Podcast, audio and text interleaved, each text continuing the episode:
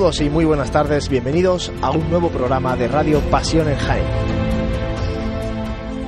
Hoy comenzamos nuestra cuaresma también a través de la radio, después de que ayer celebráramos el miércoles de ceniza con la imposición de la ceniza, cada uno en sus parroquias también, lógicamente en la Santa Iglesia Catedral. Y hoy, como decimos, eh, comenzamos nuestra cuaresma en la radio, además mm, anunciándoles que ya vamos a estar con, con ustedes, con nosotros, todas las semanas, todos los jueves a partir de las 8 de la tarde a través de Onda Jaén Radio en el 106.0 de la FM. Ya saben que después está el programa para poder escucharlo tranquilamente a través de nuestra web en www.pasionesjaén.com o a través de la aplicación para dispositivos móviles de Pasión en Jaén sobre la Semana Santa de la capital del Santo Reino.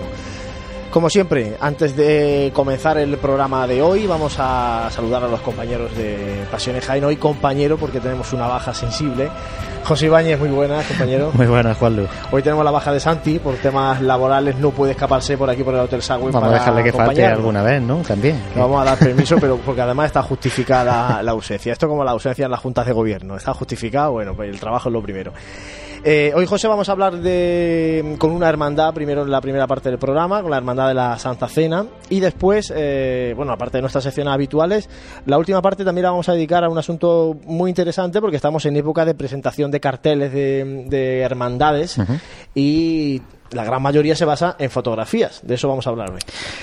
Unos temas un poquito diversos, pero, pero bueno, yo sí que, que quiero hacer un inciso que cuando comenzamos los programas de, de, radio de Pasión en Jaén hace ya unos cuantos años, que la Santa Cena era la cofradía más joven que teníamos y fíjate ahora lo que estamos haciendo con la radio, que nos estamos haciendo viejos. ¿eh? ¿Cómo ha cambiado el panorama? De eso vamos a hablar con, con, el hermano mayor de la Hermandad de la Santa Cena, Fernando Casado. Buenas tardes. Buenas tardes. Y con Eugenio Martínez Montejo, administrador de la Hermandad de la Santa Cena. Eugenio, amigo, muy buenas. Buenas tardes. Vamos a hablar precisamente de eso porque, eh, no sé, vosotros cómo, cómo lo veis desde vuestra posición al frente de la, de la Hermandad de la Santa Cena. Es una hermandad muy joven, como dice José, hace eh, erais los, los, últimos, los más nuevos, los más jóvenes, y sin embargo, desde, desde entonces hasta, hasta ahora, fijaos cómo ha cambiado el panorama. Un montón de, eh, bueno, nuevas hermandades, grupos parroquiales, proyectos futuros de hermandades. No sé vosotros cómo lo veis esto también desde vuestra posición de, de bueno, de, de haberlo vivido hace no mucho tiempo.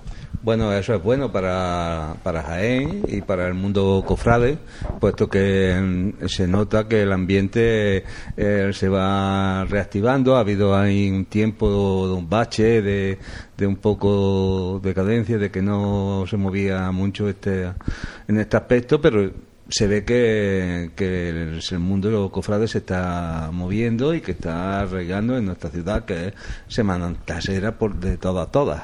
¿Os llama mucho la nueva hermandad o los grupos parroquiales a la Santa Cena para pedir consejo, para preguntar, para asesorarse un poco o no? Sí, tenemos contactos y nos llaman tanto en organización, ayudarles con, con, los, con, los, con los costaleros, la forma de andar y demás, pues y bueno, y también pues también nos ayudamos con, con los enseres y demás que hasta donde podemos llegar.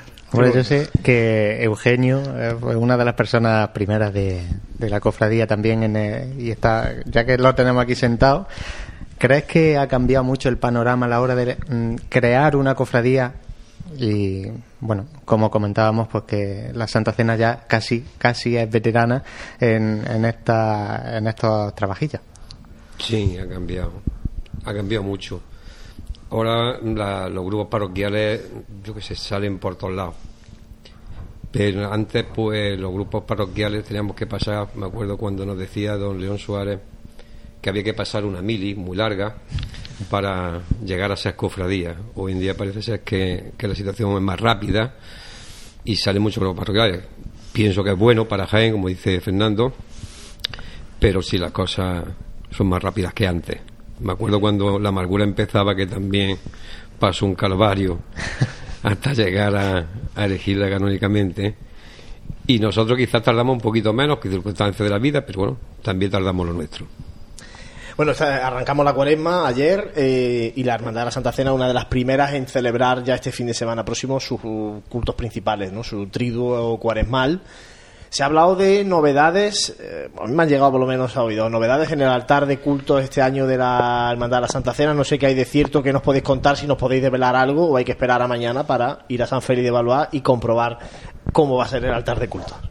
Bueno, el altar de culto, eh, teníamos una idea mm, de hacer algo novedoso, poner todas las imágenes de una manera, pero hemos visto que mm, no nos da tiempo material para hacer las modificaciones que teníamos en mente, por lo cual vamos a repetir los altares que veníamos haciendo de estos ejercicios atrás.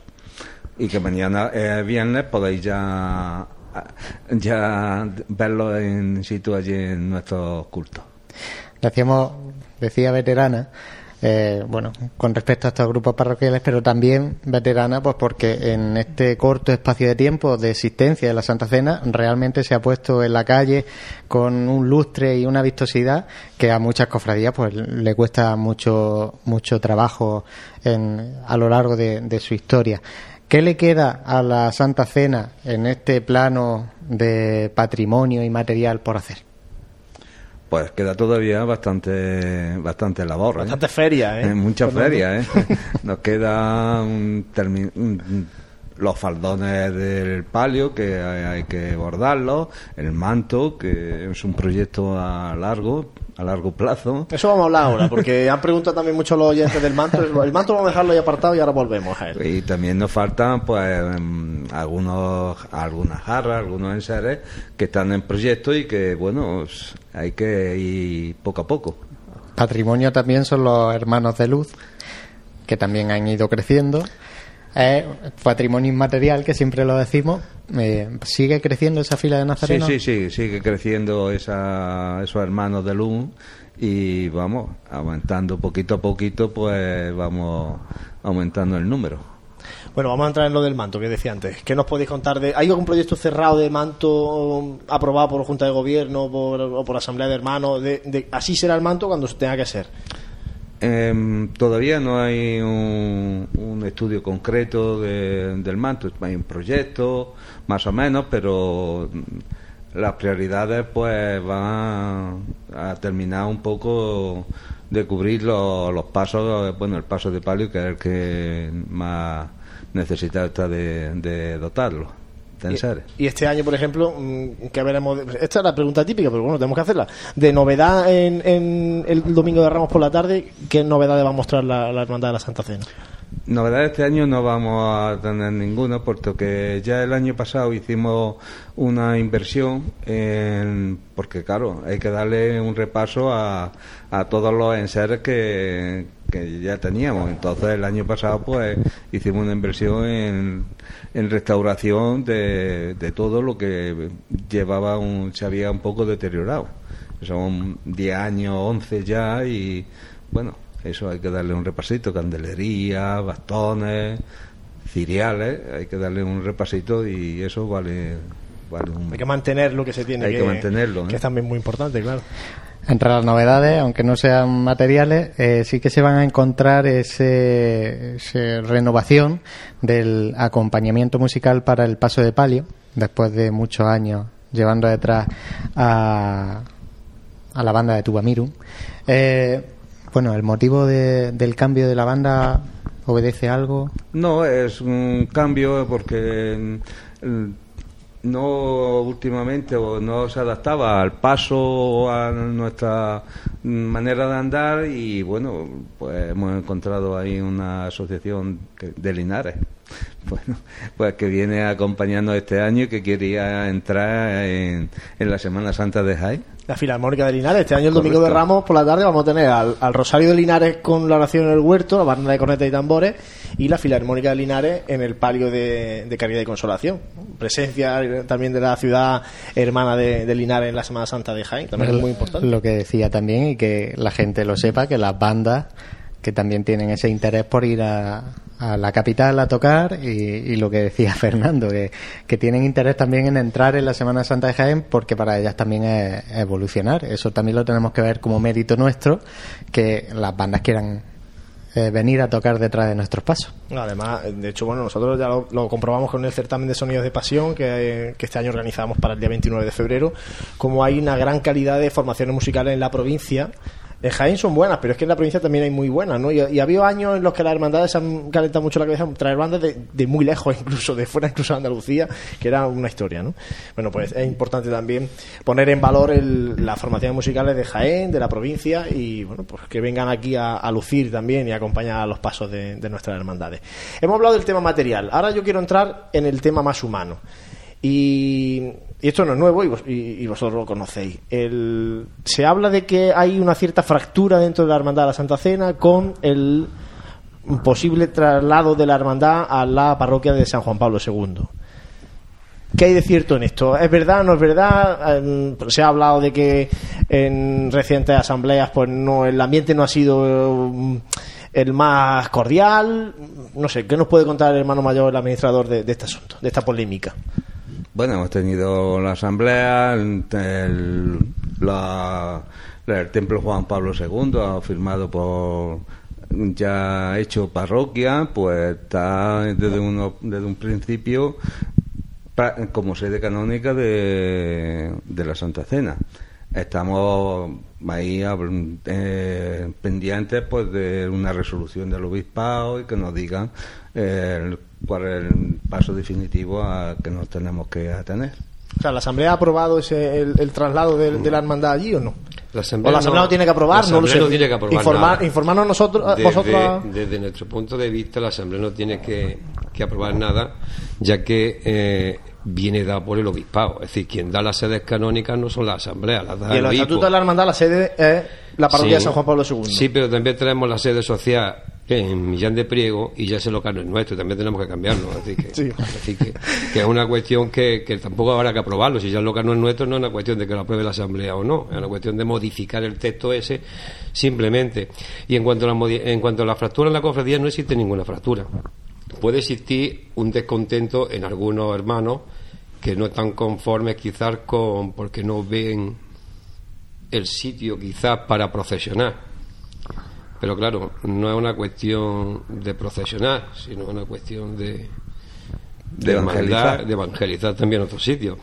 Yo recuerdo cuando estábamos en San, en San Eufrasio, y el obispo García Aracís pues nos dio como sede canónica San Félix de Valladolid pues tampoco a lo mejor era agradable para hermanos bajarse ahí pero la idea de, don Santiago era también llevar cofradía a esa zona nueva de Jaén ¿no? que no había era la primera que hubo allí era la amargura antes que nosotros y ya fuimos nosotros ya yendo más y entonces bueno vamos a otra zona nueva de Jaén que no existe ninguna otra cofradía y la sede canónica le digo viene dada por el obispo y esto viene desde yo pues estuve al principio de la cofradía, ¿no?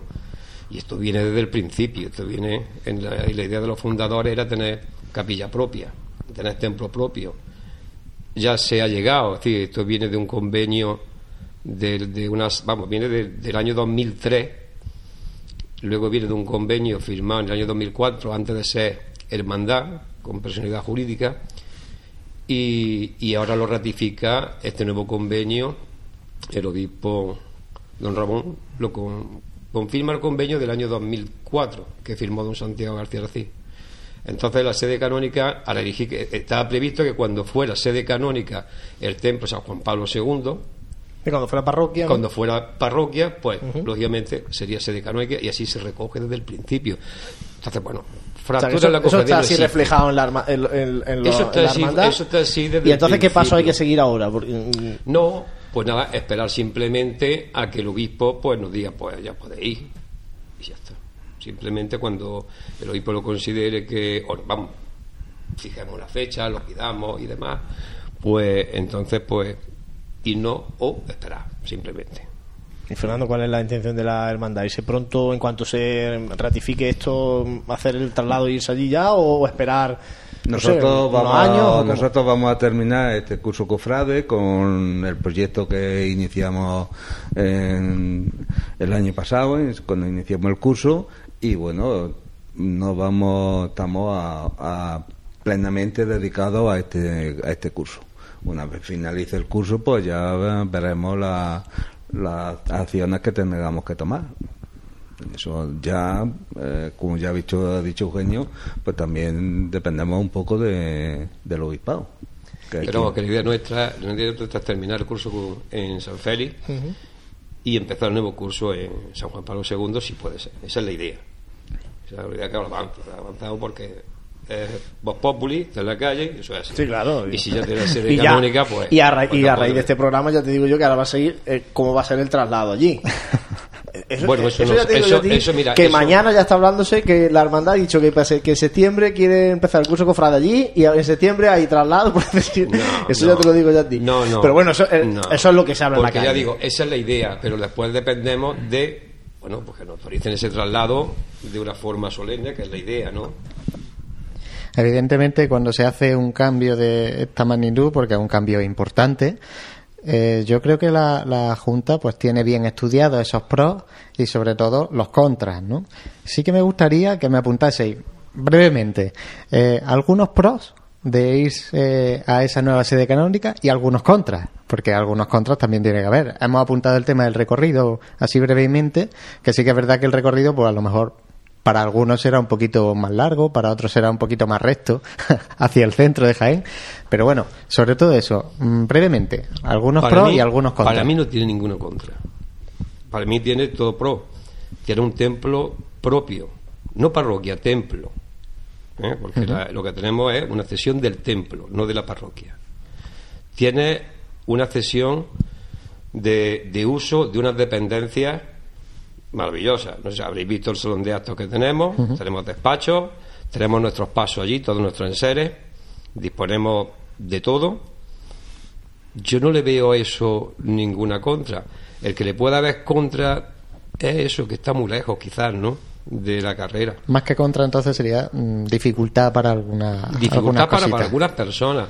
Para mí es una alegría como fundador de esta cofradía. ¿Qué queréis que os diga? Porque si estaba, estaba en nuestra mente eso, pues para mí es una alegría que tener capilla propia. Ya quisieran muchas cofradías de Jaén tener capilla propia. Y no depender, pues, de otras cosas. Y tener tus propias dependencias con tu despacho. Tú fíjate que ahora, pues por ejemplo, hablamos de lejos. Hay cofradías que se han más lejos. ¿No? Sí, es evidente que conforme ha ido creciendo también este, este mundillo. Este que ir más lejos. Más lejos, hombre. Y ya hablábamos en pasados programas que si la Santa Cena se, se iba allí a, a su nueva sede, pues que se iban a rifar un poquito San Félix. Así que. Sí, San Félix se lo llevan rifando hace dos años. Pues desde que estaba ya de, de cuasi parroquia, ¿no? De cuando. Y quizá antes, porque, Y quizá y antes. quizá antes también, pero bueno, eh, Y el hermano mayor que no sé si coincide plenamente con, con Eugenio o bueno, o ve algún los pros ya lo- los conocemos, no sé si ve algún contra o bueno, algo que pueda generar un poco más de dificultad. Dificultad yo no le veo ninguna. Es un, lo que pasa que no es una zona habitual de, de, un desfile de, de, Semana Santa, acostumbrado como estamos, carrera, Roldán y Marín, calle maestra. Pues tenemos una avenida muy grande y bueno, también hay que darle una, un, un, un poco de aire a toda esa zona de expansión es un, hay que motivar también a la gente que, que a través de una cofradía, de una, de una estación de penitencia, pues se evangeliza y se llama a la gente y, y se le dice, oye, que, aquí hay una parroquia, que aquí hay una forma de trabajar con- como cristianos. Es un, es un, vámonos, es un reto muy amplio. Porque si la Santa Cena se va allí es para estar allí mm, sí o sí, es decir, no para trasladarse el domingo y salir el domingo de Ramos desde otro sitio, ¿no? No. Es salir, estar allí, estar allí todo, todo el año allí. y salir desde allí el domingo de Ramos también. Sí, sí, sí, eso pasa, eso es para estar allí y salir de allí. Eso no, no tiene vuelta de hoja, es decir, no tiene sentido estar allí y trasladar los pasos a San Félix o a cualquier otra parroquia, para, cualquier otra iglesia para salir. La la idea que tiene es salir de, de, San, Fe- de San Juan Pablo II. Este año, eh, o cuando sea, va a ser raro ver una procesión salir por allí, pero posiblemente también es raro ver la salida del Gran Eje. Y también a nosotros nos costó muchísimo trabajo el primer desfile procesional por el Gran Eje de noche más solos que la una. Decir, también era feo aquello del Gran Eje, ¿no? ¿Quién me iba a decir que por el Gran Eje iban a pasar procesiones? De hecho, no volvimos a pasar, ¿no? No, se Cor- busca cor- otra zona y Se buscaba otra está, zona. ¿no? Pero bueno, que es una zona nueva y con mucha expansión, y hay mucha gente viviendo allí. Cuando empezó, se empezó la iglesia y la residencia no había nadie y aquello ya está lleno de coches. Sí, ya el, el Boulevard va creciendo. Entonces creo que será bonito verla por allí por el Boulevard también. Pues es evidente que los cambios así grandes, pues tiene que, tiene que haber de todas las opiniones, ¿no? Entonces os vais a encontrar de toda clase de opiniones. Yo quería terminar eh, solamente preguntar una cosa. ¿Cómo ha sentado en la filigresía, en la, en la parroquia, en el párroco de San Félix de Valor, cómo ha sentado esta decisión o cómo, cómo ha caído esta, esta idea? Bueno, el párroco mm, ya de, principio sabía la situación de, este, de, la propia cofradía. O sea, que lo que pasa es que transcurre al principio tampoco éramos allí, éramos unos extraños. Una parroquia que no allí no había entrado ni, un, ni, una, ni una imagen yo me acuerdo, porque he vivido allí, he nacido, bueno, no he nacido, pero desde, desde antes de la construcción de la iglesia yo vivía allí en el barrio de Peña Feci. Y, y allí decían que, que de santos nada, de, que de procesiones ni una. Bueno, pues eh, hemos empezado y, ahora, pues claro, con el tiempo, eh, hace, el roce hace el cariño. Está claro. ¿Qué quieres que te diga? Pues eh, yo sentiré mucho que vaya, que vaya a mi parroquia y, no me encuentre el hueco. Eh, eso no, lo, no se va a poder evitar, como particularmente como como pertenezco a esa, parroquia, de esa parroquia, pero eh, yo qué sé, habrá que adaptarnos y, ver cómo evolucionamos. Eso esto es cuestión de, es una, cuestión que tenía que ser así, estaba escrito así. Y así pasa que, claro, es algo tan complicado una hermandad diga, bueno, es que va a tener capilla propia hoy día, y, sabiendo cómo está la economía y cómo están muchas hermandades, ¿no? Económicamente, decir, bueno, la, intención de la hermandad es algún día tener capilla propia, claro, eso se ha cumplido. Y eso ha llegado. Y entonces, claro, ha dejado seguramente a mucha gente descolocada. claro, porque ha llegado antes de tiempo. Eso es lo que ha dejado descolocar a la gente. Es decir, todo esto se sabía. Y cuando había hablado antes de si había fractura, no hay fractura, hay quizá un descontento, pues porque da pilla de sopetón. ¿no? Eh, todo el mundo sabía que aquello había que irse allí en cualquier momento, pero no sabían cuándo era. ¿Qué ha pasado? Ha pasado en la feligresía. Pues la feligresía lo sabía pues hace mucho tiempo, pero te estoy diciendo de tiempo, porque esto se lleva trabajando en el obispado tiempo y salió pues mucho papel y han pasado por muchas manos y entonces tú una cosa conocía por la feligresía o por lo más llegado a, a, lo que es el consejo de la parroquia, ¿no? Entonces no es nuevo. Pero bueno, las cosas son así y yo te vuelvo a repetir, yo me siento contento que llegue, que, llegue a ser esto. Para mí, pues, llegar a, ser, hacer lo que pensamos, lo que escribimos eh, en, en un principio, pues para mí es un éxito por supuesto, lograr hermanos descontentos. Ojalá que, sea para bien siempre. José, vamos a trasladar las preguntas de los oyentes. Algunas hay, muchas van de este tema y de lo que ya hemos hablado, pero bueno, vamos a, por lo menos a, para que nuestros oyentes sepan que, estamos pendientes de ellos. que los leemos, ¿no? Por supuesto. Lo que pasa es que algunas preguntas son tan, tan necesarias que, que las hagamos y las desarrollemos con un poquito más de detenimiento. Eh, bueno, por ejemplo, eh, Juan Antonio Martínez nos preguntaba que si teníais pensado el traslado a la residencia de caridad y consolación, con lo cual ya esta pregunta queda contestada, pero también apunta eh, que si mm, la Santa Cena tiene pensado salir el jueves santo. Como aquella idea primera. Eso de volver a, pedir idea, eso. Esa idea era la, primitiva. Entonces, entonces eso es que se va a cumplir, ¿no? no, no, eso no, eso ahora mismo no está en la. Esa fue la idea primera. Lo que pasa es que, mm, por circunstancias de la agrupación de cofradías, hubo que poner Domingo de Ramos pero la idea primera que tuvimos fue que fuera Jueves Santo. Pasa que, bueno, había dos cofradías en la calle, coinciden los oficios, eh, era problemático y, bueno, se decidió que fuera domingo. Eso no está previsto. Eso lo digo yo, que por lo pronto no está previsto que dentro de años pueda ser. Dios quiera, porque sería mi ilusión, pero bueno, eso no está previsto. Seguimos y bueno, Francisco Marchal Santiago apuntaba bueno, una reflexión que dice que para él sería un error por parte de la hermandad trasladarse eh, de San Félix porque es una iglesia que ha, ha, dado cobijo a la hermandad y el barrio pues la ha hecho suya, un poquito lo que decía Fernando a la cofradía Y también pregunta que para cuándo se tiene previsto el estreno del manto, que también lo ha, lo ha comentado, de María Santísima de Caridad y Consolación, y qué le queda por completar al paso de palio. Al paso de palio todavía pues le quedan dos faroles de la parte trasera y, Candelería, y la candelería y parte de candelería. Bordar los faldones. Bordar los fardones porque se adaptaron el año pasado que ya se modificó el paso adaptándolo a costal y entonces los fardones hubo que también pues, adaptarlos entonces pues eso queda algunas cosas importantes Primera antes que el manto. Poco a poco. Y enlazo con la siguiente pregunta, que es Manuel Jesús Hernández. ¿Para cuándo? ¿No hay previsión? Eso, hombre, los presupuestos se, los vamos a empezar a trabajar y ver cómo, hasta dónde podemos llegar. Mm, Bordar un fardón vale un, tiene su costo. Y si añadimos faroles o algo de eso, pues habrá que ir haciendo provisiones eh, poco a poco y ver hasta. Eso era para el segundo mandato de Fernando, ¿no? Bueno, Si no- ya, yo- Vamos a terminar Vamos primero. a terminar.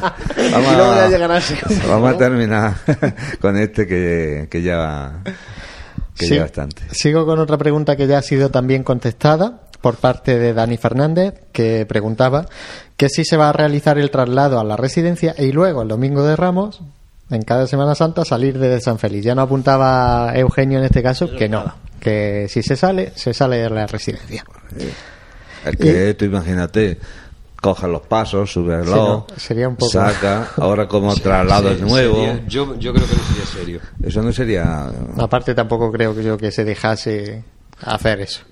Eso nos cuesta ya poner los pasos en la calle como para sacarlos cuatro veces. Además, mm, hay que tener en cuenta que es un patrimonio mm, de alto coste y no se puede mover las imágenes ni los pasos así mm, cada dos por tres. Hay que tener un respeto a ese patrimonio. Pues sí, y ya las dos últimas preguntas que ya han sido contestadas también es Antonio Cañada y David eh, Rojas que preguntaban tanto por ese bordado de manto que cuándo se iba a realizar, parece que está la gente impaciente para ver eh, ese proyecto y David Rojas en este caso que qué le faltaban a los pasos para ser finalizados. Antes hemos hablado del paso de, de palio, al misterio le falta algo. No, el misterio está terminado, con, está completo. Pues entonces ya están respondidas todas las preguntas que, que tenemos. Bueno, pues agradecer a nuestros oyentes que nos manden las preguntas por Facebook, por Twitter y al correo electrónico a info arroba pasionesjaen.com y agradecer a Fernando Casado y a Eugenio Martínez, hermano mayor, administrador de la Hermandad de la Santa Cena, que hayan estado esta tarde con nosotros en este primer programa de Cuaresma, hablándonos de su Hermandad de la Santa Cena, hablándonos de todo ese jaleo que hay montado con el posible traslado y dándonos pues bueno, noticias importantes porque apuntabais ya lo del empezar, la intención de empezar el próximo curso en la parroquia de San Juan Pablo II. Por tanto, yo creo que es una noticia que va a quedar ahí un titular que queda en el programa de, hoy. Así que muchísimas gracias por haber estado con nosotros hoy. A vosotros y a invitar a todo el mundo a nuestro triduo que empezamos mañana viernes. Muchas gracias, Eugenio. Muchas gracias Y, la mejor de la suerte. Gracias. Gracias. Bueno, pues nosotros hacemos un alto, vamos a mm, escuchar también música profesional, una marcha dedicada a la Hermandad de la Santa Cena, Caridad en tu Santa Cena, de- interpretada por la agrupación musical Nuestro Padre Jesús de la Piedad, La Estrella, una marcha de Emilio Muñoz Serna y enseguida volvemos con este programa de radio Pasión en Jaén.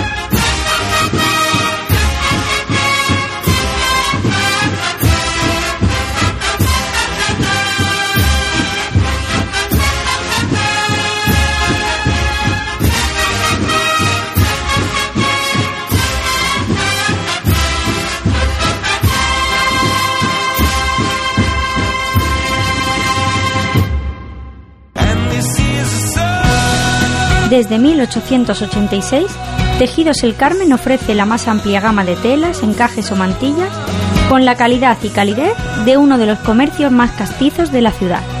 Además, confeccionan todo lo necesario para hermandades, desde túnicas nazarenas a doseles para culto. Un establecimiento cofrade al servicio de los cofrades. Tejidos El Carmen, Bernabé Soriano 22.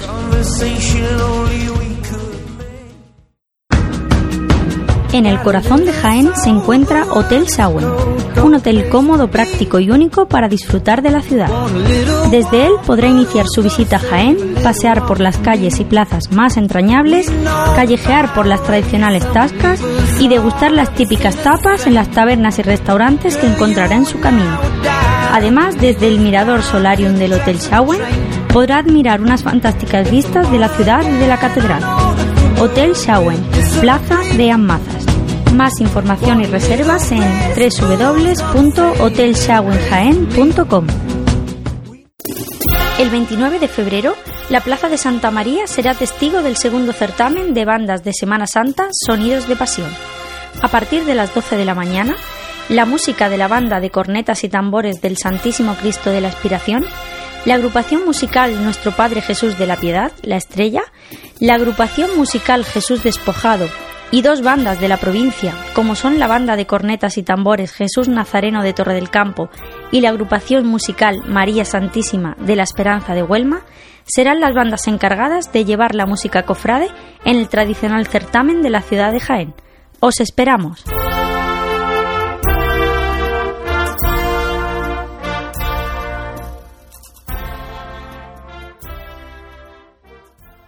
Continuamos en Radio Pasión en Jaén desde el Hotel Sagüen en este primer programa de Cuaresma y ahora tiempo, José, para hablar de la actualidad cofrade que viene con muchas noticias y también la agenda que este primer fin de semana de Cuaresma trae muchas eh, notas, muchas citas a tener en cuenta para visitar, tanto triduos, presentaciones de carteles, en definitiva, muchas citas cofrades a tener en cuenta.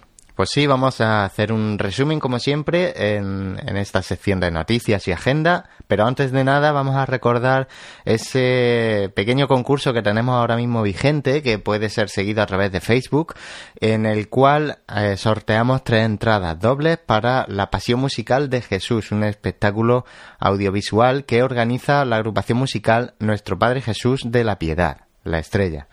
¿Vale? Eh, preguntamos, si hacemos una pregunta en, qué año estrenó su actual uniforme la agrupación musical de la estrella. Solo tenéis que dejar un comentario y bueno, ahí tenemos las bases. En esa, en esa misma publicación de Facebook, dejar el, año y entre todos los acertantes, pues sortearemos esas tres entradas dobles. Y sin más, pues vamos a ir con las noticias. Vamos a destacar también eh, algunas de las últimas que, nos han llegado a la, a la, página web y recordamos que pueden ser seguidas todas con un poquito más de detalle en www.pasionenjaen.com. Decimos que eh, la Cofradía del Perdón pues ya ha inaugurado esa nueva Casa de Hermandad que fue aprobada en pasadas fechas en su asamblea que Enrique Caro ha sido reelegido al frente de la Cofradía de la Virgen de la Capilla, que el Gran Poder ha bendecido las imágenes eh, de las capillas de su futuro paso, que el Yacente y Soledad celebró un bonito certamen de marchas cofrades en pasadas fechas que eh, María Santísima de la Victoria será la que anuncie este año el Domingo de Resurrección una, en un cartel plasmado por la cofradía, una fotografía de Juan Francisco Montiel. Seguimos eh, diciendo que se ha presentado también el cartel de la Cofradía del Silencio, Humilitas 2016, eh, que reza con una frase este año de Bienaventurados los misericordiosos. Que, eh, una noticia importante también, que si contábamos en pasadas fechas, que la Cofradía de la Aspiración tenía pensado realizar una imagen de, un San Juan nuevo, pues bueno, de momento ha desestimado el encargo de ese nuevo San Juan, debido principalmente pues a la oposición de algunos de los cofrades, así que eh, bueno, se retomará supongo que el tema en años venideros que eh, la Cofradía de la Amargura ha editado un cartel conmemorativo del Año de la Misericordia el cual eh, reza con un lema, vuelve a nosotros esos tus ojos misericordiosos. Y como detalle, pues apuntamos que ayer tuvo lugar ese tradicional Via Crucis de la agrupación de cofradías, este año con la imagen de Jesús preso, y que fue un tanto eh, deslucido por esa lluvia, e incluso en algunos momentos pues tuvieron que resguardar a esa imagen de Jesús preso, pues de, de esa poca agua que caía, pero bueno, la suficiente para hacer un poquito de daño en ese patrimonio material que hablamos. Y vamos a pasar ya al, al plano de la agenda cofrade. Y destacamos que, bueno, se nos vienen encima unos cuantos triduos de cofradías este fin de semana, como son el triduo del Gran Poder, el triduo del Santísimo Cristo de la Humildad, el triduo también de la cofradía de la Santa Cena, como comentábamos anteriormente, e incluso el, el triduo del cautivo, Así que eh, está, este primer fin de semana sí que se aprovecha por parte de las cofradías para realizar ya esos primeros actos cofrades en, en cuanto a cultos. Eh, esta tarde también está teniendo lugar la presentación de la guía de itinerarios de Pasión y Gloria, como el librillo de itinerarios, como lo solemos conocer en el, en el mundillo cofrade. Está siendo en la, en la sede de la agrupación de cofradías. E igual que se aprovecha, pues, como comentaba, esta fecha para los primeros cultos, estos primeros actos también de la cuaresma van a tener eh, como protagonistas los carteles cofrades y es que se presenta el cartel de la Buena Muerte 2016 que será eh, mañana viernes a las 8 de la tarde en la Santa Iglesia Catedral. También mañana a las ocho y media la presentación del cartel de la Clemencia en la, en la parroquia de la Magdalena. Y e igualmente eh, a las 9 de la noche en la presentación del cartel de la estrella Piedad 2016 que será en la sede de la agrupación de cofradías. Ya adentrados en el sábado día 13 a las ocho y media de la tarde, en la Casa Hermandad del Santo Sepulcro será presentado el cartel del Viernes Santo de la cofradía de este año 2016. Y el día 14 a las una menos cuarto del mediodía será el pregón de la exaltación a la juventud cofrade, que este año será a cargo de Jesús Ángel Sierra Castillo hijo curiosamente también del, del, pregonero de la Semana Santa de este año 2016. Como decía, a las una menos cuarto y en la sede de la agrupación de cofradías agenda repleta de actos y agenda que puede ser seguida y que vamos aumentando con el paso de los minutos casi en, nuestra página web y en nuestra aplicación móvil www.pasionesjaen.com y en la aplicación móvil tanto de iOS como de Android. Gracias, José. Y ahora, como es también habitual en estos programas de Radio Pasión en Jaén de, estas dos últimas temporadas, tiempo para conocer la actualidad de las formaciones musicales, conocer un poquito más también del patrimonio musical de la Semana Santa de Jaén. Para ello, nuestro compañero Gabriel Escabias nos trae la sección Sonidos de Pasión.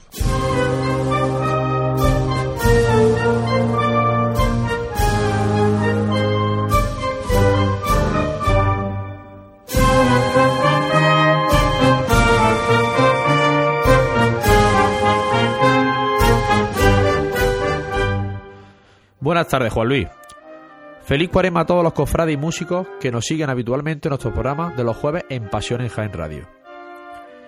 En este primer programa de cuaresma en Sonido de Pasión, tendremos una tarde entretenida de buena música cofrade, donde hablaremos, en el nuevo apartado que tenemos de compositor y director histórico de nuestra ciudad, esta tarde es el turno de hablar del gran maestro don Manuel Vilches, antiguo director hasta hace poco años de nuestra banda municipal de Jaén y compositor de varias marchas eh, procesionales dedicadas a nuestra hermandad de, de nuestra ciudad.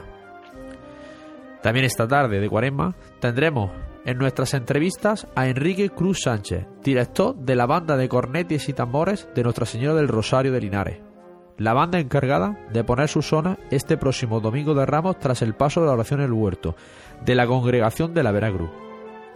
Y para finalizar, hoy, Sonido de Pasión, tendremos, como es habitual siempre en nuestro programa, a nuestro compañero Antonio Martínez Generoso, que nos dará la actualidad de nuestras bandas, de nuestra ciudad y provincia y los conciertos y eventos que se aproxima este próximo fin de semana. Empezamos eh, Sonidos de Pasión y hablamos de la historia y biografía de uno de los directores más recientes de nuestra banda municipal de Jaén, el gran maestro don Manuel Vilche, autor de varias marchas y composiciones dedicadas a nuestras benditas imágenes, que recordaremos hoy con cariño y disfrutaremos conociendo un poco más de este gran director, músico y compositor de nuestra ciudad. Don Manuel Vilche nace en Granada el día 5 de febrero de 1933, aunque a la edad de 9 años se traslada a Linares. Es allí donde inicia su dilatada trayectoria musical como alumno de la Escuela Municipal de Música con la especialidad de violín y clarinete.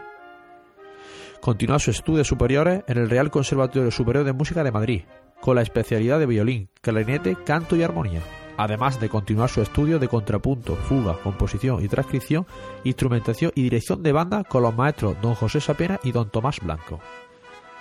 En el año 1967 ingresa como miembro del Colegio Nacional de Directores de Bandas de Música Civiles. En su dilatada carrera profesional, ha ejercido cargos de diversos índoles tales como director de la banda de música y academias de Vilches, Castellar y Bailén y su director de la banda de música de Linares y desde 1983 hasta su jubilación director por oposición de la banda municipal de música de Jaén. Director del Orfeón, Santo Reino y Coral Municipal de Jaén. Jefe de estudio y profesor de violín, conjunto coral y solfeo del Conservatorio Profesional de Música de Jaén. Profesor de música en el Instituto de Ciencia de Educación de la Universidad Complutense de Madrid y miembro del Colegio Oficial de Doctores y Licenciados de Filosofía y Letras y Ciencias del Distrito Universitario de Granada. Asesor musical de la Federación Andaluza de Bandas de Música. Bajo su propuesta fue creada la Coral Municipal de Jaén, Escuela Municipal de Educando y Escuela Municipal de Canto, Coro Parroquial de San Ildefonso y Coro de Padres, Profesores y Alumnos del Colegio Alto Castillo, ejerciendo el puesto de director de la misma. Imposición de la insigne de oro de la Villa de Mancherreá y en el año 1994 le fue concedido el primer Premio Nacional de Composición por su obra Himno Nacional de los Donantes de Sangre, siendo tal distinción entregada por el Ministerio de Sanidad en noviembre de 2009. Es nombrado socio de honor de la Asociación Musical Sociedad Filarmónica de Jaén. En cuanto a su faceta como compositor, son cerca de 150 obras compuestas y un sinfín de arreglos, Abarca todo tipo de géneros, tales como marchas profesionales, pasodobles, zarzuelas, intermedios, obertura o himno. En marchas profesionales eh, tiene compuestas varias marchas dedicadas a varias bandas de, nuestra ciudad y las que queremos destacar como son Amargura, Madre de la Iglesia, compuesta en 1929 para la Reina del Salvador. Santísimo Cristo de la Clemencia, compuesta en 1997 para la Hermandad de la Clemencia. Cruz de Guía, compuesta en 1988 para la Hermandad de la Buena Muerte. Y Nuestra Señora del Carmen Coronada, dedicada a la Virgen del Carmen de la Iglesia de San Juan. Este gran maestro y compositor de marchas profesionales de nuestra ciudad eh, es un gran eh, genio de, la música profesional y bueno, eh, desde aquí recordar esta magnífica figura de este gran director que tuvo la banda municipal.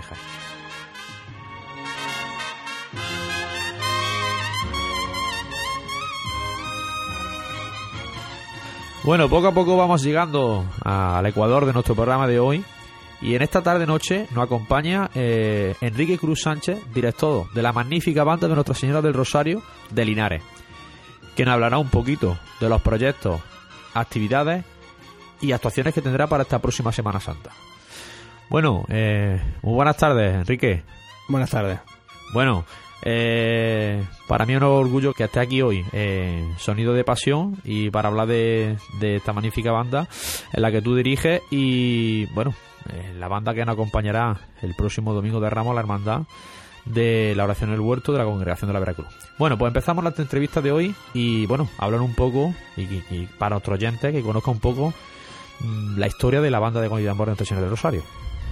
Bueno, pues para empezar, hombre, haría un inciso. Te querría decir que nuestra hermandad, la hermandad del prendimiento, que es la que pertenecemos, pues siempre ha sido una hermandad muy, muy conetera, muy ha tenido agrupación como otras hermandades pero de siempre se ha tirado más por el estilo de Cole Tambores. De hecho, allá han estado tocando bandas como San Ángel de la Cruz o la 7 de Sevilla. Entonces, pues, tras varios intentos que tuvieron un grupo de amigos, eh, en el año 2000, pasada la Semana Santa, nos juntamos otro grueso más grande de, de amigos a los que nos gusta este estilo y decidimos darle un empujoncillo, probamos, tuvimos la suerte y hasta, hasta hoy en día estamos funcionando. Bueno, y actualmente la banda, ¿cuántos componentes forman? Actualmente, pues ahora mismo somos 112 en lista. Bueno, un, un gran número de componentes. Sí, está bueno, bien, está bien. Enrique, eh, para nuestros oyentes y sobre todo para los hermanos de la, de la oración en el huerto, de la, de la Guardia Costalera y la Hermandad, eh, hablan un poco que, cómo afrontáis este próximo domingo de Ramos actuar aquí en Jaén. Lo que se refiere a que Jaén, pues con mucha ilusión. Es un reto el volver aquí a la capital, porque no, de siempre nos ha gustado esta Semana Santa, tiene una buena, muy buena Semana Santa. Y para nosotros, pues evidentemente es un orgullo y un, privilegio el que hayan contado con nosotros y que apuesten por nuestra música, ya que eso nos enorgullece y es símbolo de que gu- gusta nuestra música. Entonces, pues venimos con mucha ganas, venimos con, con ganas de hacerlo bien, de que disfrute nuestra hermandad que nos ha contratado, la hermandad de oración de huerto, y que disfrute la gente del pueblo de Jaén de nosotros. Bueno, y, y aparte de, de- del domingo de Ramos, ¿qué más mm, eh, tendréis para esta próxima Semana Santa de actuaciones? Sí, por supuesto. Eh, lo que se refiere a Semana Santa, me refieren, ¿no? No Sí, sí, Semana Santa. Santa.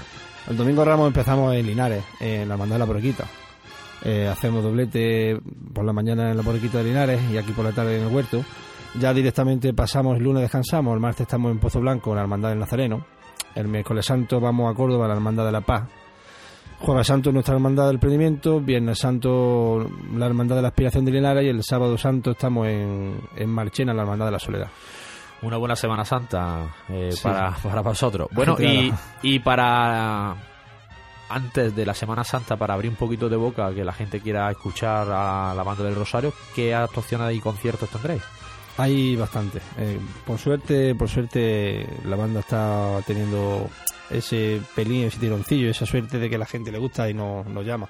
Lo que se refiere de cerca, por si es lo que me está diciendo, o me refiere Sí, certámenes que tengáis por aquí cerca. Y esto- a- certámenes. quitando los pasados que hemos tenido en este mes pasado e incluso esta semana pasada, por ejemplo, ahora lo que tenemos este mismo sábado estamos en Villacarrillo, por ejemplo, que está, cerri- está cerquita. Sábado siguiente, miento, el, el viernes siguiente estamos en Linares, en un certamen de la Hermandad de la Amargura de Linares, la Hermandad de la Columna. El sábado estamos en Écija, el día 20 estamos en Écija, el 21 tenemos nuestro pesapié, eh, un acto íntimo nuestro y privado de la, de la banda, que siempre todos los años le tenemos ese cariño por hacerlo. Eh, el puente, descansamos el puente, hemos querido darle descanso al puente, lo mismo que el Día de los Enamorados, para que las mujeres nos quieran un poquillo más eh, por este hobby. Y sí es cierto que el puente tocamos el día 29, hacemos eh, por la tarde nuestro concierto 15 aniversario, porque como bien sabe, este año hacemos el 15 aniversario de la banda. Eh, que es un concierto que también lo afrontamos con, como otro reto, ya que son 15 años, queremos hacer 15 años, 15 marchas, eh, 15 historias, eh, para que la gente conozca un poquito más de su banda. Eh, seguidamente, si- siguiente fin de semana tenemos el sábado día 5, creo que es día 5, día 5 en, en Alcaudete. El domingo 6 por la mañana estamos en Sorihuela, por la tarde estamos en Castellar. El día 12 por la mediodía estamos en la Plaza Capuchino y en Córdoba. Al mediodía, el día 12 sábado. Y por la noche estamos en La Solana, en Ciudad Real. Bueno, pa- para recordar a nuestros oyentes, el día 29 ese concierto en Linares, ¿no? Sí, sí, exactamente, el Teatro Cervantes Linares. Vale, pues eso lo tendremos en cuenta. Bueno, y para terminar nuestra entrevista contigo, Enrique, eh, ¿qué actividades o qué novedades presentáis para este año? Como siempre, todos los años, pues marchas nuevas. eh, queremos seguir eh, remarcando y darle esa mm, vuelta de tuerca a nuestro estilo, que la gente conozca nuestro estilo. Entonces, este año hemos incorporado por unas cuantas marchas propias, como de sangre gitana. Eh, una marcha muy flamenquita, aire flamenco y, fresquita. eh, también hemos mon- montado una marcha que se llama Eterna Mirada. Eh, y la última oración, que es una marcha de, Manuel, García, Manuel Guerrero, Manuel Jesús, que seguramente conocerá la gente por su interpretación por la banda Presentación al Pueblo. Bueno, pues Eso es lo que se refiere a marchas propias, luego hemos montado otras marchas de corte medio, corte clásico, eh, que siempre hacen falta. Sí, como todo el repertorio de, to- Exactamente. de todas las bandas. Pues bueno, pues este próximo domingo de Ramos disfrutaremos de esas marchas nuevas y de todas las composiciones detrás del paso de la oración en puerto. Pues nada, Enrique, eh, para nosotros, como he dicho anteriormente, ha sido un orgullo que esté aquí y, y nada, que este próximo año, esta próxima temporada, como hemos dicho, disfrutéis de una buena sema- que salga una buena Semana Santa y que todos vuestros proyectos y vuestros retos se hagan realidad. Muy buenas noches, ¿vale? Venga, buenas tardes, Dios. Muchísimas gracias. Bueno, pues poco a poco vamos llegando al final de este programa de hoy de Sonido de Pasión y ahora le toca el turno, como cada semana, a nuestro compañero Antonio Martínez. Eh, muy buenas tardes, Antonio. Buenas tardes, Gabriel, y a todos los oyentes de Radio Pasión en Jaén. Bueno, pues como cada semana, háblanos de, de la agenda de actuaciones que tendremos para este próximo fin de semana. Pues vamos a hablar un poquito también sobre el pasado fin de semana, en el que el domingo 7 de febrero, la banda de Coney Tambores Centuria Nazarena de Linares organizó un concierto conmemorativo por el 120 aniversario del nacimiento de Alberto Escames, el prolífico compositor de marchas procesionales de la banda de Coney Tambores del Real Cuerpo de Bomberos de Málaga, y que fue realizado en el Hospital Marqueses de Linares eh, a partir de las 13 horas, en el que se interpretaron marchas del, del músico linarense, tales como Cristo del Amor, eh, Cristo de la Buena Muerte o La Virgen Llora, entre otras composiciones. Bueno, ya seguimos con lo que tendremos el próximo fin de semana, en el que el sábado 13 de febrero, a partir de las 19 horas, se celebrará el 17 certamen de banda Ciudad de Baeza, organizado por la Cofradía de la Santa, de la Santa Cena y María Santísima de la Paz.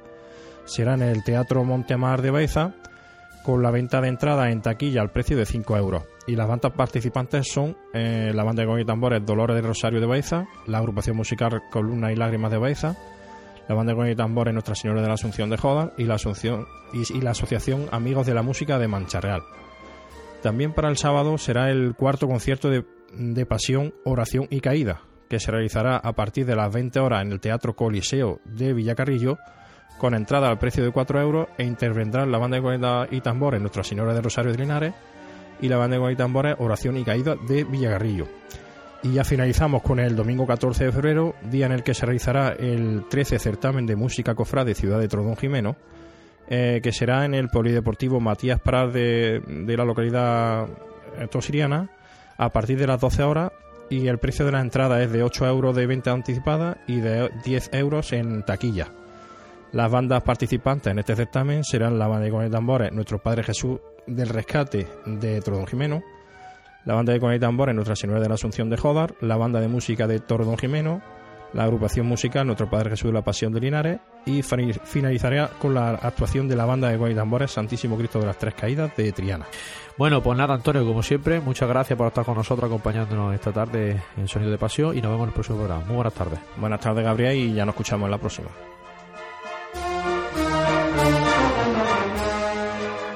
Pues nada, llegamos ya al final de nuestro programa de esta tarde-noche y recordaremos lo que será la próxima semana en Sonido de Pasión.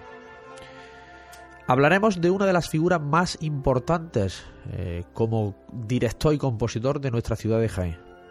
Hablaremos de la figura y la imagen de este gran director y compositor que fue don Emilio Cebrián. Una figura eh, a nivel nacional como compositor, el compositor de la famosa marcha de nuestro Padre Jesús, conocida como el abuelo, que se interpreta por todos los lugares y geografías de no solamente de Andalucía, sino de toda España y parte fuera de, de nuestros territorios, también por, por América del Sur. La marcha de nuestro Padre Jesús, tan conocida para todos.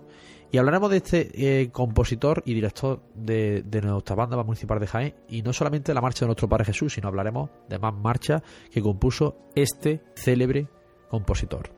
También, como no, tendremos en nuestra entrevista a, a un invitado.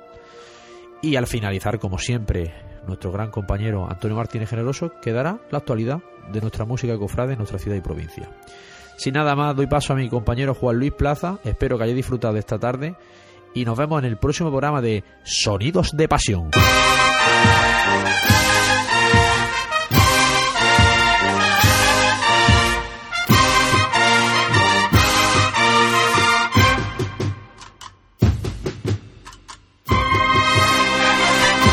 Gracias, Gabriel. Y después de eh, escuchar largo y tendido del tema de la música profesional, hemos comenzado el programa hablando de la Santa Cena con su hermano mayor y administrador. Y ahora, en el cajón de la memoria que mm, semana tras semana nos abre nuestro compañero Francis Quesada, también vamos a adentrarnos un poquito más en esos detalles del paso de la Santa Cena, un paso cargado de simbología que nos desgrana nuestro compañero.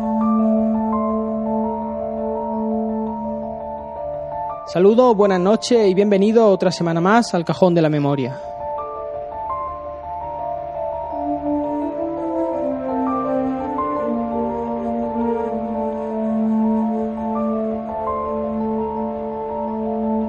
Ya estamos en cuaresma y falta poco para que las calles de Jaén sean bendecidas por las imágenes de Jesucristo y su Santísima Madre.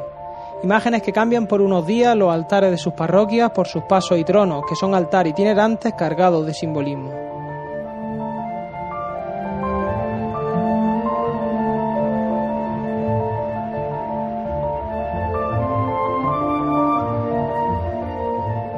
En el programa de hoy detallaremos uno de los pasos con más simbología de nuestra Semana Santa, el paso de misterio de Jesús Salvador en su Santa Cena. Si nos fijamos en el misterio en sí, contemplamos una representación de la Santa Cena en la que aparece Jesús instituyendo la Eucaristía, acompañado de los doce apóstoles. Podemos apreciar detalles tales como a Judas Iscariote con la bolsa de monedas por la que entregará Jesús, la cruz de Santiago en el mantolín del apóstol Santiago o la mesa de la cena con los platos, las copas, pan y fruta. También es destacable cómo cada apóstol tiene una silla con su nombre. Por último, en la parte delantera, a los pies de la mesa, encontramos una jofaina que simboliza el lavatorio de los pies de Jesús a sus apóstoles antes de la última cena. Centrándonos en el paso en sí, nos encontramos con un paso de estilo barroco dorado en pan de oro realizado por el tallista José Carlos Rubio Valverde. Este se inspiró en el retablo de Duque Cornejo de la Basílica de San Ildefonso de Jaén para la realización del paso, tomando como elementos de referencia los ángeles atlantes, angelito y querubines, así como las columnas salomónicas.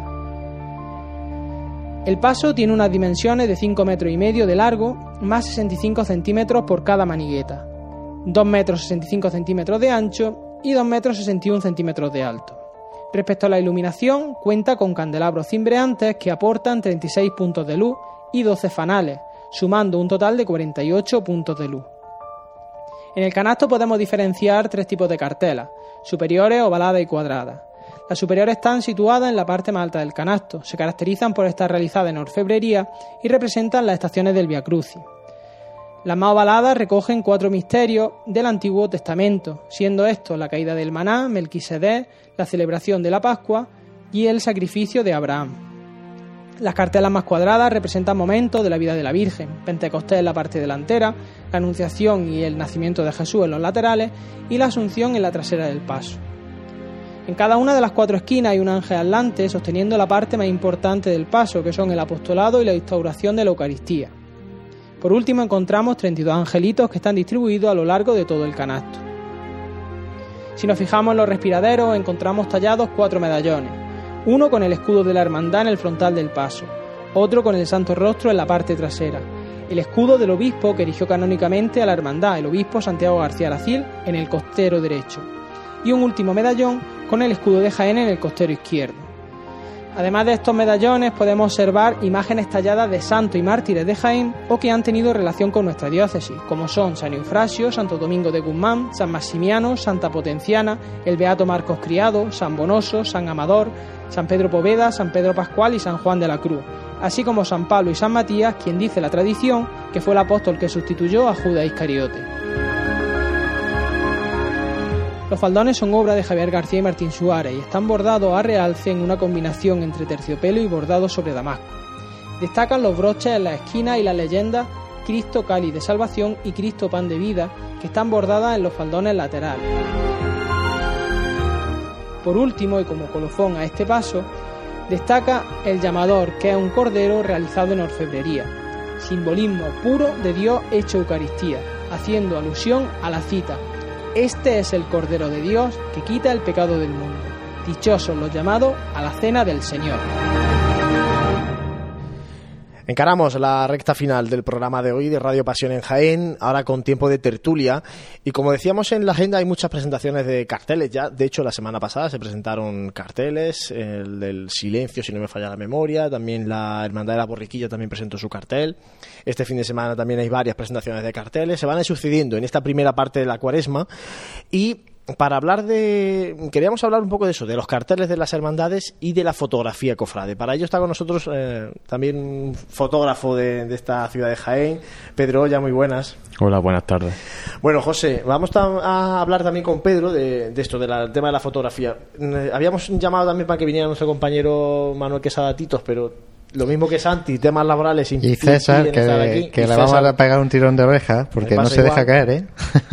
le pasa un poco igual que, que a Manolo, porque mm, son al fin y al cabo eh, personas reconocibles en el ámbito de la fotografía de cofrade. Y Pedro también es uno de ellos. Eh, yo os planteo, porque ahora estamos viendo presentaciones de carteles de, de hermandades, la gran mayoría basada en fotografía. ¿Se valora suficiente por parte de las hermandades el trabajo altruista, el tiempo que dedican estos fotógrafos, algunos profesionales, otros aficionados, a fotografiar precisamente las imágenes de las hermandades. ¿Cómo lo veis vosotros? Porque eh, luego si se les reclama para concursos fotográficos, para, oye, pásame alguna foto para el boletín, para el cartel. Pero luego hay otras veces como parece que, que, que molestan un poco los fotógrafos si están por medio en, en algún acto, ¿no? En algún culto. No sé, os traslado esto y, y opinad vosotros. Antes, antes de que se moje, me voy a mojar yo para romper un poquito el hielo. Y ahora ya que se moje Pedro también. Mira, yo creo que mmm, también hay que diferenciar. Dice, a las cofradías les molesta. Sí, les molesta en Semana Santa.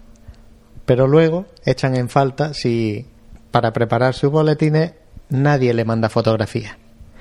Si para preparar esos carteles tienen cuatro fotografías entre las que elegir. Evidentemente, si tienen cuatro, no es lo mismo que tener 40, donde podrá haber una fotografía mejor que otra. Eh, ¿Con esto dónde quiero llegar? ¿Se valora? Pues depende de la época en la que se esté. En cuaresma, pues se valora mucho.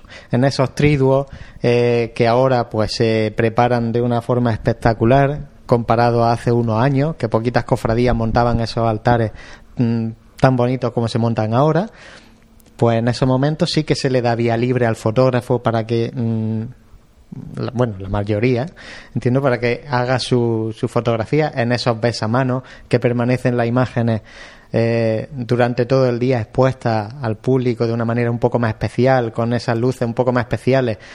Yo creo que en esos momentos, pues sí que eh, las cofradías echan mano y dicen, bueno, vamos a dejar a, esto, a esta gente que trabaje cómoda para que luego nos den eso, esa pequeña recompensa fotográfica, ¿no? En forma de, de imagen. Pero luego en Semana Santa sí que yo creo que debería de ser un poquito más respetada esa figura, la figura del fotógrafo.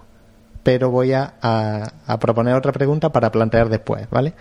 Eh, antes, antes se tiene que mojar Pedro en esto, en esto que has planteado tú. Eh, y es si eh, todos los fotógrafos hacen lo mismo con las cofradías. Si los fotógrafos respetan a esas cofradías en la calle. La dejo ahí para, para después. Pues Pedro. Sí, bueno, como bien. parte implica en el sí. asunto. Como bien ha dicho José, sí, yo creo que muchas veces las cofradías pues respetan a los fotógrafos, ponen horarios específicos para, para los fotógrafos, para los besamanos, para los besapiés pero pienso que muchas veces no se respeta a los, a los fotógrafos como se les debería respetar. Por ejemplo, eh, sobre todo en Semana Santa, porque yo te hablo de situaciones personales. A mí me ha llegado a decir gente de las hermandades que me quitase del medio, que molestaba, y yo he pensado, claro, yo entiendo que molesto, pero luego me pide la hermandad fotos, o yo quiero darle la foto a la hermandad, y luego me dicen, oye, ¿no tienes foto de tal sitio?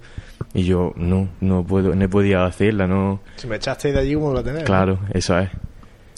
Es a donde iba, que quizás, quizás, eh, por culpa de algunos, que a lo mejor no pueden respetar a la, a la cofradía como se merecen en la calle, pues pagan todos justos por pecadores, ¿no? Y como bien ha dicho también antes José en el tema de los carteles, últimamente se están viendo carteles con fotografías muy simples, muy básicas, muy lo de siempre, un primer plano, una foto normal. Y yo pienso que debería, las hermandades también deberían buscar la originalidad, pero es que muchas veces los fotógrafos tampoco pueden hacer más de lo que hacen, por lo que hemos dicho anteriormente. Eso quería preguntaros por el tema de los carteles. Eh, bueno, este, este año todavía estamos viendo, hemos visto pocos, ¿no? En publicados, pero bueno, sí tenemos de referencia todos los últimos años. Mm, ¿Qué calidad tenemos fotográfica en, la cartelería? Porque luego sí que es verdad que se, se repiten mucho los mismos nombres.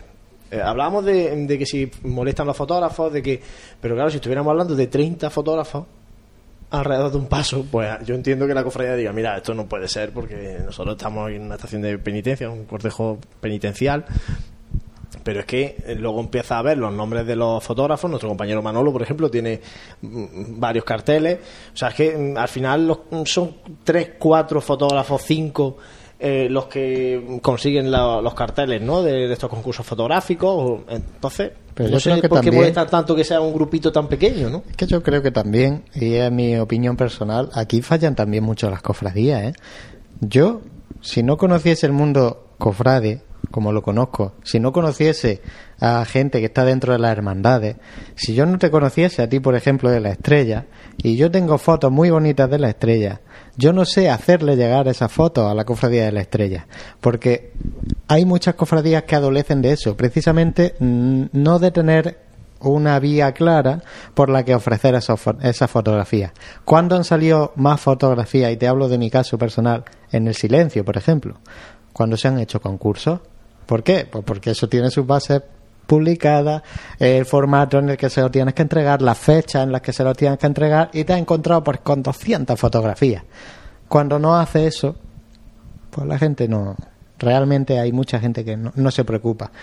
Y es lo que tú dices, muchos muchos de los nombres se repiten precisamente porque están, yo ya creo que lo tienen automatizado. Personas como Pedro, es decir, le echo la fotografía a mi cofradía de la inspiración y al día siguiente es que tienen la fotografía, la cofradía a su disposición para esas publicaciones. ¿Os marcáis, Pedro, un poco un calendario? Tú cuando te, te planteas, dices, bueno, yo sé que hay concurso tal sitio, en tal sitio, tal sitio, preparo para esto y, y de los demás me despreocupo un poco. Sí, bueno, bueno, sobre todo en el tema de los concursos, pues como está delimitada las fechas, pues digo, pues tal día tengo que preparársela para dársela a Juan Luis Plaza de la Estrella, para dársela al otro. Y, pero también muchas veces como conoces a uno de la borriquilla, conoces a otro del silencio, conoces a uno de la buena muerte, pues dices, oye, mira que tengo una foto, no sé qué, a ver si te las puedo dar. Y al final, y al final pues se la acabas dando, acabas colaborando con la hermandad.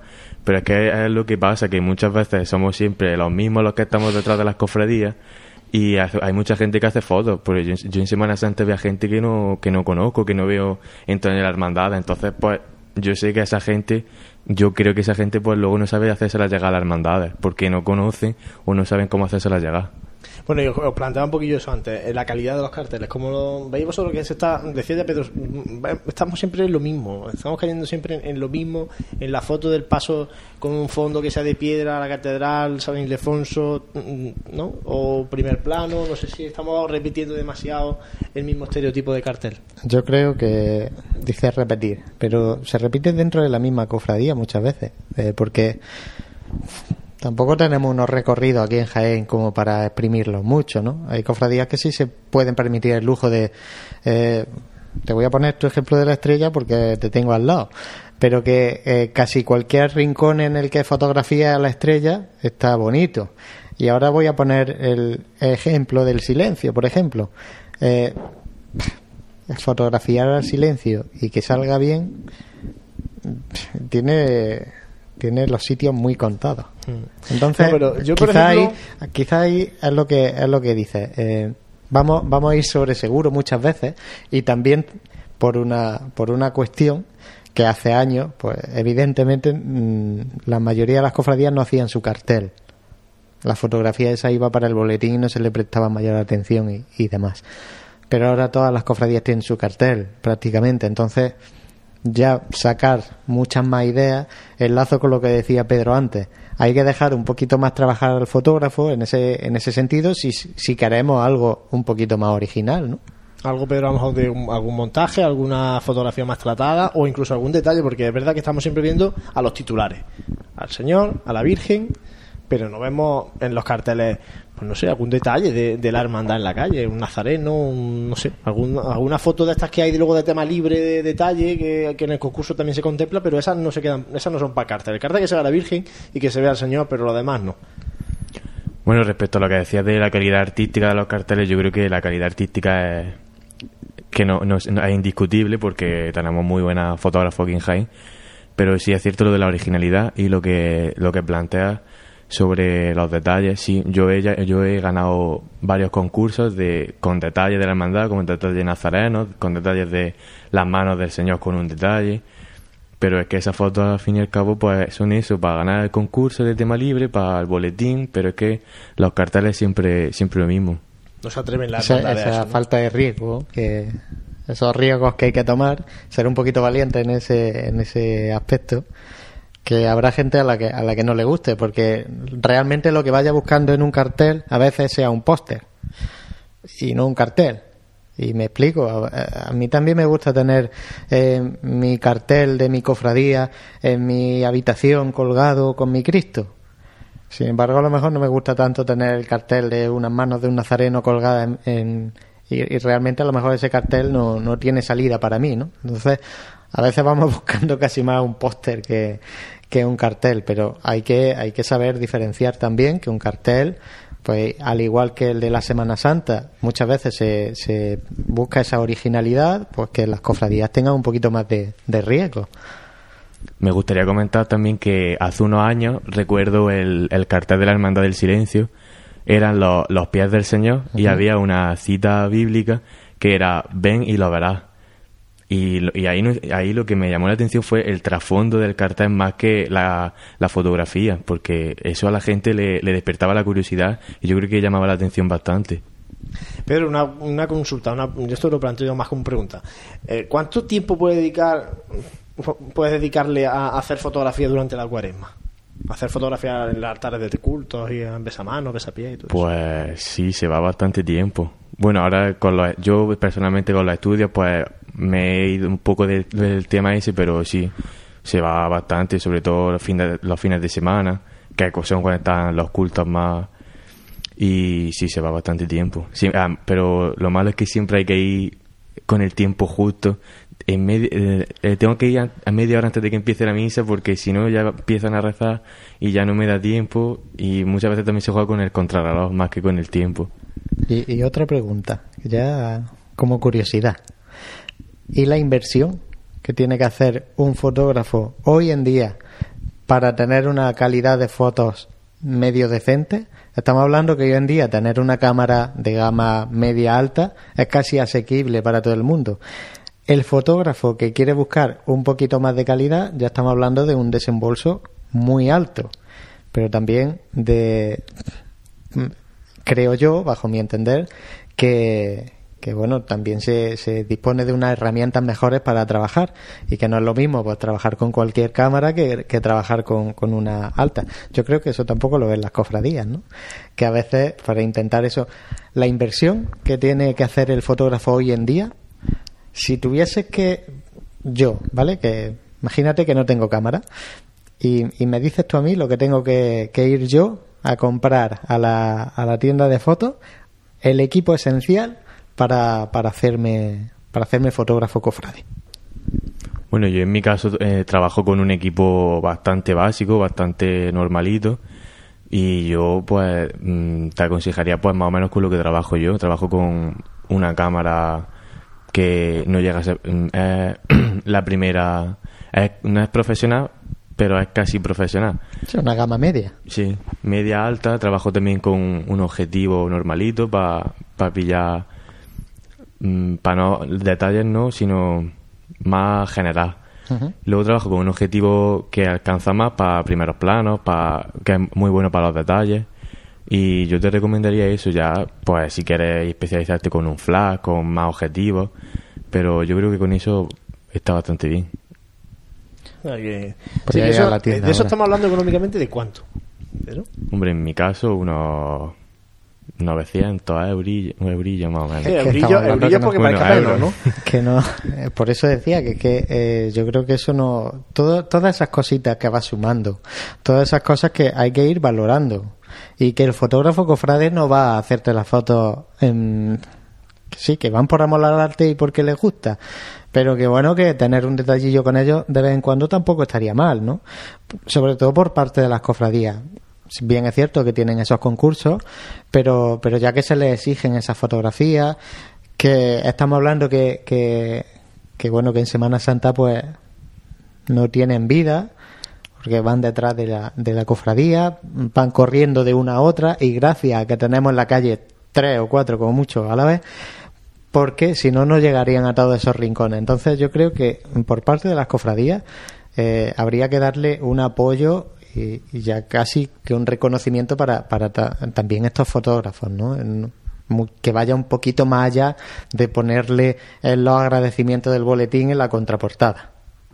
Pues sí, la verdad es que por eso también queríamos nosotros hablar de este, de este asunto en, en nuestros programas de radio, porque además hay una cuestión, yo tengo en casa un libro de, de historia de la Semana Santa de Jaén, de esto del Instituto de Estudios Jienenses y tal, y ves legados fotográficos, pues de Rosselló, de, de la familia Lara, ¿no? De- y, y dice, bueno, es que estas- estos fotógrafos de ahora, estos jóvenes fotógrafos que están todo el día, todo, todos los fines de semana detrás de los cultos en Semana Santa, al final están eh, contribuyendo a que la historia presente sea historia dentro de unos años, ¿no? Y, y esté ahí, y esté ese material fotográfico esté ahí, esté disponible, porque si no, pues no, no habría, habría el, el material fotográfico profesional de la prensa escrita, que, que las fotografías que hacen en Semana Santa, y poco Sí, más. po- y además son contadas también porque tampoco disponen de ni de más espacio ni de más medios.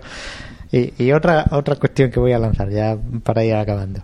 Hace unos años, eh, ya, ya no sé hoy en día, pero hace unos años todo fotógrafo cofrade tenía su ventana eh, en internet con su blog de fotografías cofrades. Hoy en día, bueno, el ritmo de eso ha bajado, porque mantener un blog no es sencillo, y si lo dejas un poquito así más muerto y demás.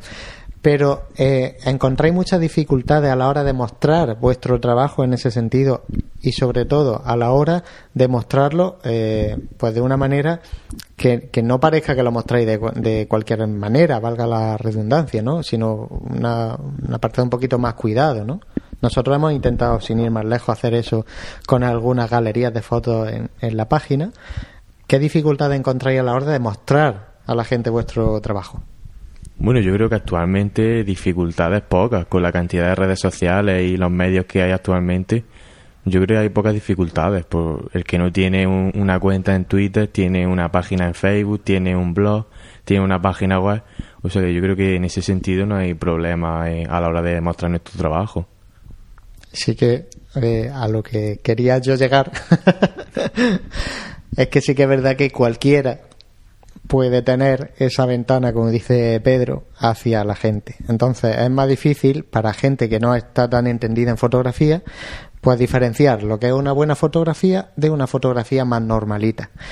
Dificultades, decía, a la hora de eh, pues, Sí, marcar el punto marcar de- de esa diferencia, como dice Juanlu.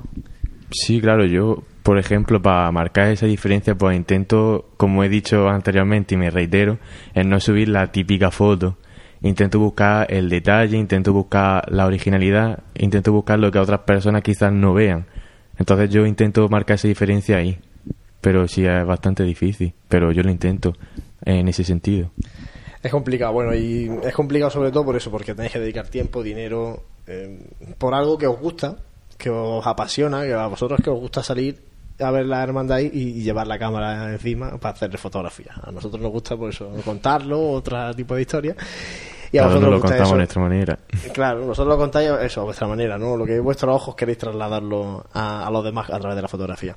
Así que yo creo que es de reconocer y, y ponerlo en valor y sobre todo hacer ese llamamiento a las cofradías de que os mimen, entre comillas, de que os permitan trabajar, porque luego ellas van a ser las grandes beneficiadas de vuestro trabajo.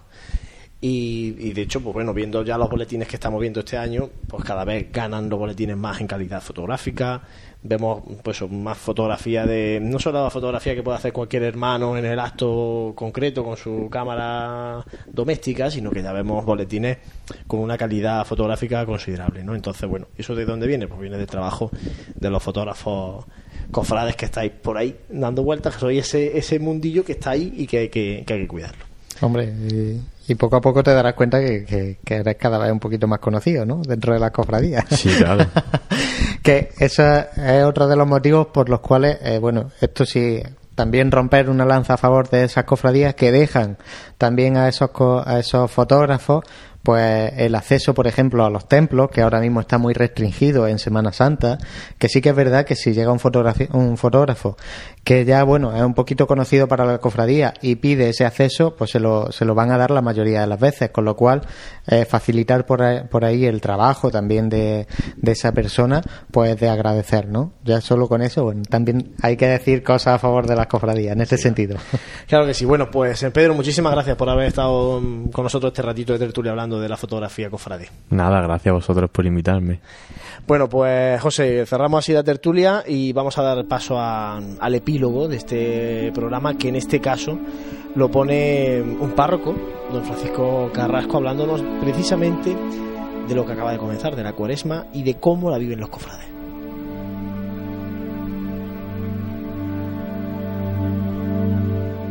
Cuaresma de actos y más actos. Acabamos de comenzar la cuaresma que nos llevará hasta la celebración del misterio pascual.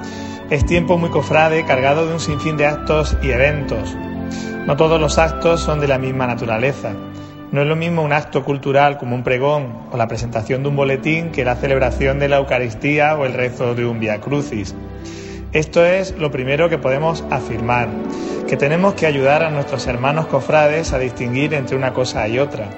A veces nos encontramos en un Via Crucis a un grupo de jóvenes cofrades comiendo pipas y hablando de las flores y de la túnica del Cristo. Con delicadeza y prudencia habría que ayudarles a descubrir la naturaleza espiritual del acto y animarlos a participar en él activamente. A la hora de organizar los momentos de oración hay que pensar no solo en los cofrades que ya saben de qué va el tema y cómo participar, sino también en los que se acercan por mera curiosidad.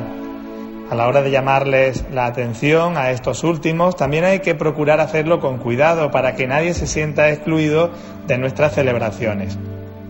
Como capellán de una cofradía, me preocupa que la cuaresma se viva como un maratón de actos a los que somos invitados y a los que hay que asistir para cumplimentar a otras hermandades. Esto se puede llegar a vivir con verdadero estrés y en detrimento de la vida de la propia hermandad. Los actos que organizamos, ¿para quién son? Para nuestros cofrades. No los programamos para demostrar nada a las demás cofradías. Si bien nuestros actos son siempre abiertos a todos, a nadie se cierra la puerta. Entonces no invitamos a las demás cofradías. Podría parecer descortés no hacerlo. ¿No es una ocasión para estrechar lazo entre las cofradías? Claro que sí, pero con la misma libertad del amor con que invitamos, podemos decidir si asistimos o no. A veces una cofradía se siente obligada a cumplimentar a la que le ha prestado un enser. ¿Es correcto utilizar la Eucaristía para pagarnos los favores? Creo que con una carta de agradecimiento y un aquí estamos para lo que necesitéis, basta. Y sobre todo, y esto es lo que yo les digo a mis cofrades, centrémonos en nuestra vida de hermandad y en vivir la cuaresma en nuestra parroquia. Cuidado con dispersarnos asistiendo a tantos actos y viviendo de forma vacía la Eucaristía y otros momentos de oración. ¿Qué más podemos decir sobre este tema? que pienso que sobran muchos actos. Algunos se programan porque hay que hacerlos sin más. No nos planteamos qué finalidad tienen o para qué sirven. Mientras he estado enfrascado en el estudio, he aprendido a priorizar y a decir que no a muchas invitaciones. Me he dado cuenta de que el tiempo que Dios me da debo aprovecharlo al máximo y siendo consciente del momento que vivimos en la iglesia. El otro día, por ejemplo, decliné dar un pregón. Y el último triduo que prediqué, después de mucho tiempo sin hacerlo, no me limité a decir cosas bonitas, sino a dar doctrina, aunque no guste escucharla siempre. Lanzo la pregunta que hice a mi cofradía cuando me dijeron que íbamos a tener un pregón y un cartel como todas las cofradías. Estos actos en los que empleamos energía, tiempo y dinero, ¿para qué sirven? ¿Sirven para que nuestros hermanos cofrades empiecen a tener una relación con Dios o a crecer, o a crecer en ella si ya la tienen?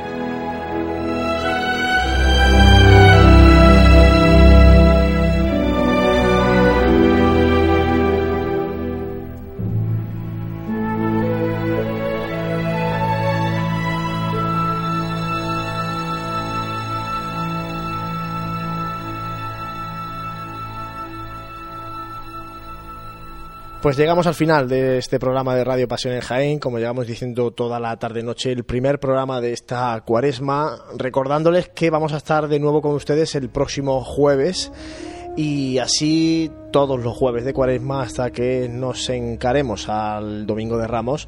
José, esto ya sí que es para nosotros también un sobreesfuerzo, un maratón, porque ya es semanal nuestra cita aquí en el Hotel Sagüen, pero bueno, se hace con ganas.